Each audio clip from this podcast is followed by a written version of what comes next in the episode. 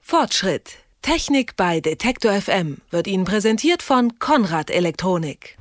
Kinofilme zu Hause schauen, Präsentationen und Vorträge, Dia-Shows und, und, und. Beamer haben sich ihren Platz gesichert, in manchen Wohnzimmern und auf fast jeder Konferenz. Das Problem, noch sind die Dinger ziemlich unhandlich. Nun gibt es inzwischen aber auch Beamer, die sind so groß wie ein Handy.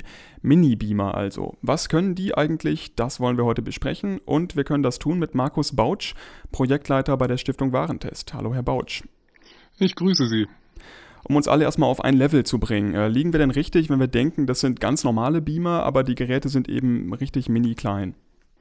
Im Grunde genommen haben Sie damit recht. Allerdings ähm, hatten Sie ja schon ähm, die Präsentation im Büro oder bei der Konferenz und das Heimkino erwähnt.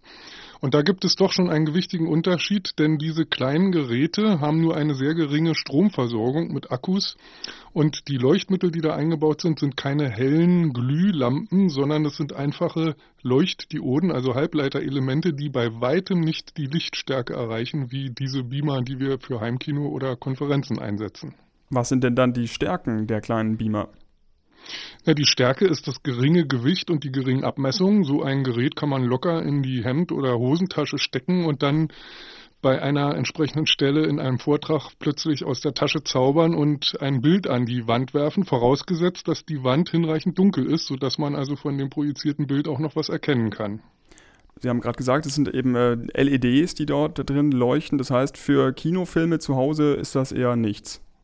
Also ich würde es dafür nicht einsetzen. Ich kann mir das auch schwer vorstellen, denn bei Kinofilmen möchte man natürlich auch ein bisschen Tonqualität haben und da muss man sowieso etwas größeres ähm, Equipment äh, anfahren, um sozusagen dieses auch genießen zu können.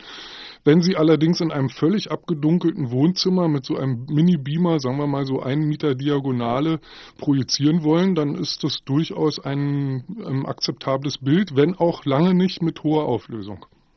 Jetzt ist die, äh, hängt die Leuchtleistung eines großen Beamers zwar zum einen von, der, von dem Leuchtmittel ab, aber natürlich auch von der Linse, die da drin ist. Äh, wie machen das denn die Kleinen? Haben die auch eine, eine ähnlich gute Linse? Ja, natürlich brauchen auch die kleinen Beamer ein Objektiv. Das muss natürlich dann ähm, entsprechend klein sein und ist natürlich dann auch angepasst an, an die Leuchtdiode, die da eingebaut ist. Aber im Grunde genommen ähm, sind die Herausforderungen unabhängig davon, ob das jetzt ein großes oder ein kleines Objektiv ist.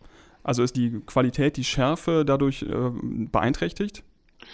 Ja, die Schärfe ist bei den Mini-Beamern dadurch ähm, begrenzt, dass die Beamer selber nur wenige Zeilen haben. In der Regel sind es heute bei so Geräten von 100, 200, 300 Euro 480 Zeilen. Das ist weniger als das alte Fernsehen hatte und ist bei weitem weniger als ähm, das ähm, hochaufgelöste Fernsehen mit 1080 Zeilen heute hat. Das heißt also, die Objektive müssen auch gar nicht die entsprechend hohe Auflösung bringen, weil der ähm, Beamer selber gar nicht so viele Punkte unterscheiden kann. Das heißt, wie weit darf man wegsitzen vom Bild? Das kann man einstellen, auch bei den Mini-Beamern. Also man kann im Grunde genommen beliebig weit weggehen und je weiter man weggeht, desto größer wird das Bild was zunächst mal ganz beeindruckend klingt, aber man muss natürlich dabei auch bedenken, dass bei größeren Abständen das Bild gleichermaßen auch deutlich dunkler wird. Und da sind dann schon Grenzen gesetzt bei den Mini-Beamern, weil die halt durch die geringe Leuchtleistung insgesamt ähm, da nicht mithalten können mit den großen Beamern. Das heißt also so bis maximal einen Meter Bilddiagonale kann man damit in völlig abgedunkelten Räumen arbeiten. Wenn Sie ähm, Tageslicht haben, dann müssen Sie halt entsprechend näher an die Projektionswand rangehen, damit Sie noch gut was erkennen können. Die Dinger sind inzwischen ja nicht viel größer als eine Zigarettenschachtel. Wie klein werden die denn noch? Na, viel kleiner kann man sie nicht machen, denn ähm, die Gesetze der Optik setzen dem auch gewisse Grenzen. Das heißt also, noch kleiner kann man die gar nicht bauen. Das ist schon erstaunlich genug, wie klein die schon sind. Das Hauptproblem ist, wie gesagt, ähm, die Lichtleistung der Leuchtdioden, aber da ist ja die Forschung auch am Ball, da wird weiterentwickelt und ich denke mal, in den nächsten Jahren können wir da noch deutlich bessere Geräte erwarten. Ist es denn denkbar, dass das demnächst gar keine eigenen Geräte mehr sind, sondern dass diese Mini-Beamer eingebaut werden in Smartphones oder Netbooks oder Tablet-Computer? Ja, das ist gar nicht so sehr Zukunft, denn ähm, Digitalkameras und Camcorder gibt es schon geraume Zeit, die schon solche eingebauten Projektoren haben in dieser ähm, Kategorie. Kann man durchaus verwenden, wenn man nach einem Fotoshooting oder einem Videoshoot mal schnell zeigen möchte, was die Kamera oder der Camcorder aufgenommen hat. Aber auch hier sind diese Grenzen gesetzt. Das heißt also, die Bilder dürfen nicht zu groß werden und sind auch nicht so hell. Und im Übrigen muss man auch bedenken, dass die Beamer einen gewissen Energiebedarf haben und wenn Sie mobil unterwegs sind, müssen Sie bedenken, dass Ihr mobiles Gerät, egal ob Kamera oder Smartphone, natürlich dann auch leer gesaugt wird. Das heißt, der Akku hält dann nicht so lange, wie wenn Sie ohne Beamer arbeiten.